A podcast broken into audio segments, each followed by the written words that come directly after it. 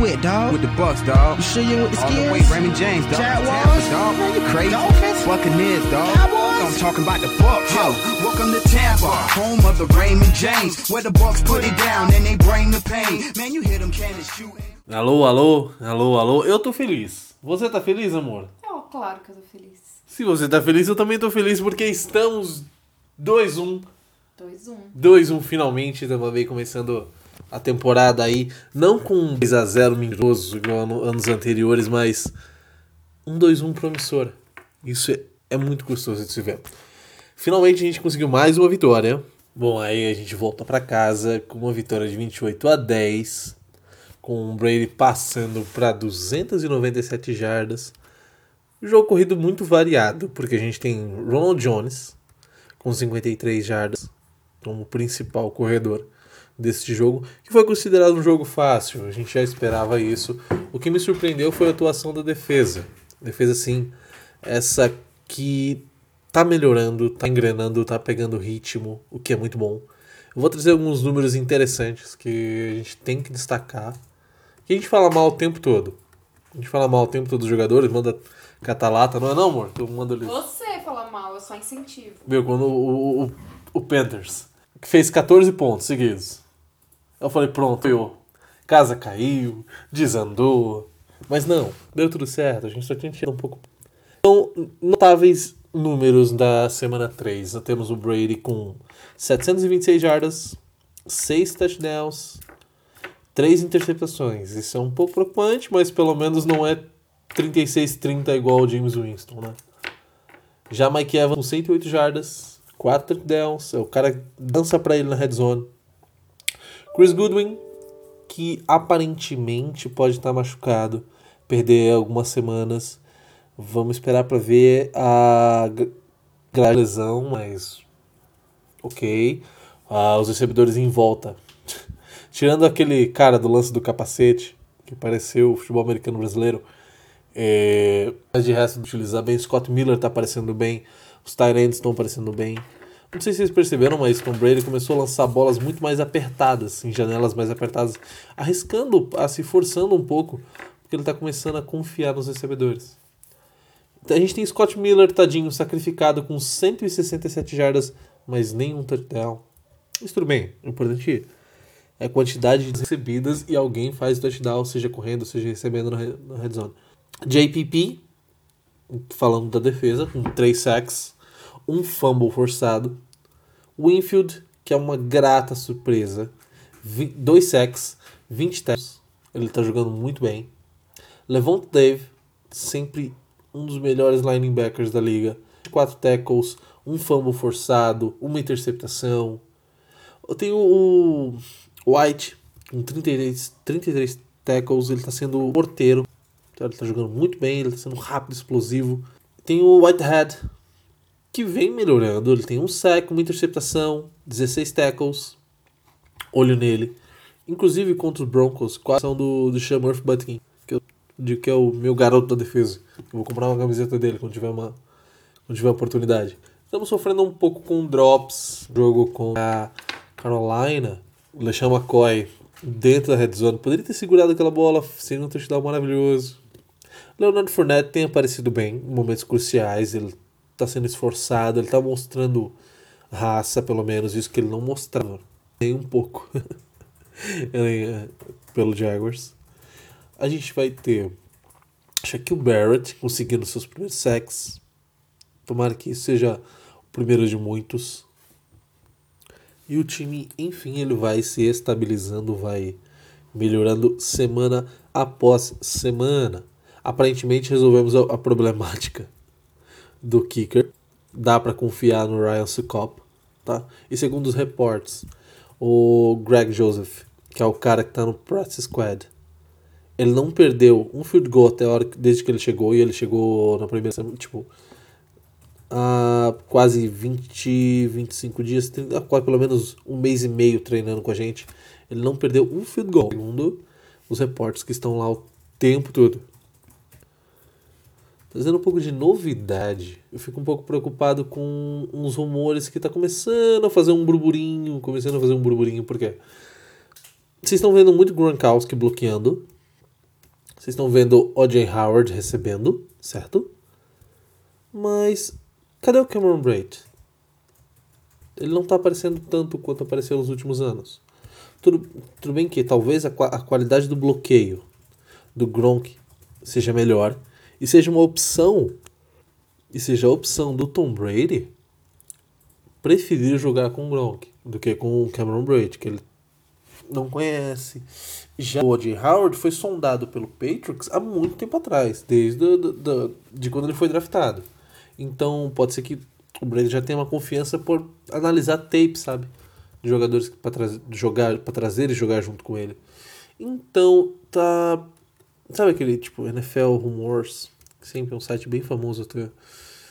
Tá dizendo aqui provavelmente England vai dar uma proposta nas próximas semanas reforçar, porque agora eles acreditam que é possível chegar meio que longe com o Ken Newton. Então eles querem dar para o Bucks uma escolha de quarta rodada e uma sétima rodada de 2021 pelo Cameron Braid.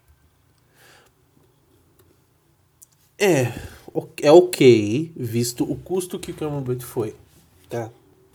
Pra quem não se lembra, o Cameron Braid vem do draft de 2014, só que não foi nem selecionado, ele foi undrafted. Tá? Ele mereceu abrir seu espaço e vem se mostrando por mais de seis temporadas conosco que ele é capaz, que ele é muito bom, que ele é um excelente, um excelente corredor de rodas e bloqueia bem. Tá? Ahn, se é hora de trocar, eu não sei, eu garantiria ele no elenco, até porque o reserva seria quem? O reserva imediato seria Tanner Hudson. Ok, tipo, quem é esse cara? Notícias, não tem. Estatísticas, não. Mentira. Ele jogou na Universidade de Arkansas. E é, tá na segunda temporada conosco. Mas não é um cara que você possa falar, não. Tudo bem, pode vender o Bray, o Cameron, a gente tem outro, saca? Então deixa essa trinca de talentos. Tenta ganhar esse ano. Uma, uma pique de quarta rodada. Não vai mudar seu time da noite pro dia. Vai aumentar seu elenco, mas não vai mudar seu, o seu capital, mas não o suficiente. Agora essa semana que a gente vai jogar contra os benditos Chargers. Chris Harris se machucou, rompeu a LC. O, o Chargers é um cemitério, cara. Todo mundo machuca. É uma desgrama. É, pelo menos seis semanas o Chris Harris estava vendo. Ele vem todo desfalcado, vem de duas derrotas e uma vitória, vem com aquela indecisão de Tyler Taylor, que já não é muita coisa, ou do novato Justin Herbert, que pode vir a ser um cara muito bom, um cara muito bom, mas hoje ele está muito cru.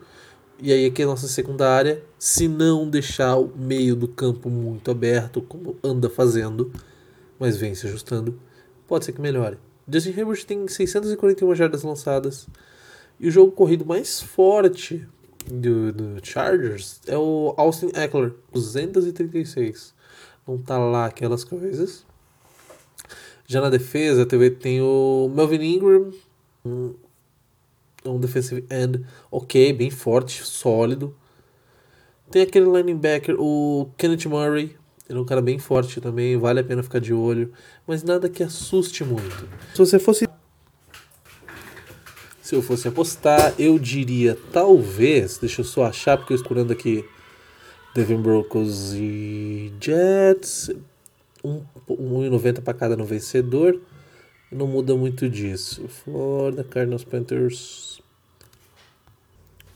Aqui, Chargers e Bucks. Domingo, duas da tarde, com transmissão, também de novo transmissão, mas para os Estados Unidos.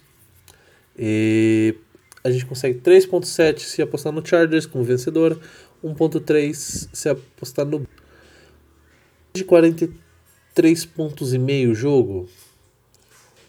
Talvez. Não, não, não. Acho que não. É para menos. Porque eu diria que Bucks faria uma média de, de 25 a 30 pontos. Bem, tipo, sem forçar muito, certo? E Chargers no máximo 10 pontos. Vou limitar os Chargers no máximo a 10 pontos. Também tirar um pouco o pé, tá? Então, se você apostar, provavelmente eu colocaria dentro desse parâmetro para menos de 43,5. Que já nos garante um, quase duas vezes o valor da aposta. Um jogo bom, se eu fosse apostar vocês, Las Vegas Raiders e Buffalo Bills, 2.4 Las Vegas. Eu acho que pode dar uma zebrinha. O Bills pode vir a perder a invencibilidade, certo? Giants, ó, Giants e Rams. Os Rams vêm esse ano, mas está 6.25 se New York ganhar. E aí New York. Pode ser uma zebra, eu vou até salvar aqui, porque eu vou colocar um, um valorzinho aqui para tentar. Se tudo correr bem, a gente pode até fazer uma rotação na secundária. Com isso, quem pode aparecer é o Play, que foi muito bem falado durante a off-season. Eu até citei ele no podcast algumas vezes. E acredito que pode ser que ele tenha a primeira oportunidade, tá? Se a gente vê que o jogo já tá meio garantido, para que ficar arriscando? Tá? É uma coisa que eu fico pensativo às vezes. A gente já tá com três postos de bolas. Coloca o Glenn Gilbert, tá? Ah, faz uns ajustes nas linhas, tenta colocar o Christian Vagão para correr, certo? Mais para dar experiência de jogo e tentar se tentar desenvolver o talento. Quem tá fora? Quem tá fora? O Shamrock Bud quem tá questionável, porque ele tá sentindo dores. Scott Miller, por enquanto, tá um pouquinho questionável, mas hoje ainda é. Tô gravando isto na terça-feira à noite, então pode ser que ele melhore. Já o Justin tá fora semana, o safety. Ele vai ter que passar por recuperação, mas nada muito preocupante, porque na, na profundidade de safety a gente tem o Whitehead, o Andrew Adams, e dá para improvisar o Mike Edwards com full safety, né? Que é essa a função principal que o Justin Evans funcionava. Em relação à proteção do Tom Brady, ainda não tá lá aquelas coisas, nem um pouco, porque duvido muito que o, o Smith está jogando tudo que ele pode vir a jogar. Ele não é ruim, sabe? Mas ele pode render muito mais. Precisa que ele renda mais. Precisa aparecer, precisa fazer, fazer abrir espaço em corridas, coisa que ele não está fazendo. Parece se esforçando nisso. Bom, basicamente é isso, senhoras e senhores, torcedores desse meu querido time, o Tampa Bay Buccaneers, que esse ano vai dar muita esperança pra gente, vai dar e vai nos dar muitas alegrias. Tá? Imagino que o time tem que se reforçar no entrosamento, tá? E tem que deixar reduzir os espaços em zonas no meio do campo. Todo passe que é no meio do campo, o recebedor está no mínimo com pelo menos algum milésimo de segundo para fazer a recepção em paz. Tipo, antes de sofrer o tackle. Ele, basicamente, ele tá colocando o pé no chão. Tipo, ele pula, recebe, põe o pé no chão e soft tackle. Tem que ajustar um pouquinho isso. Um pouco mais rápido, um pouco mais de, de antecipação de passe. É isso que tá faltando no time, mas tenho certeza que o, os coordenadores vão conseguir fazer. É isso, senhoras e senhores. Um abraço. A gente se vê mais à frente, mais próximos da semana.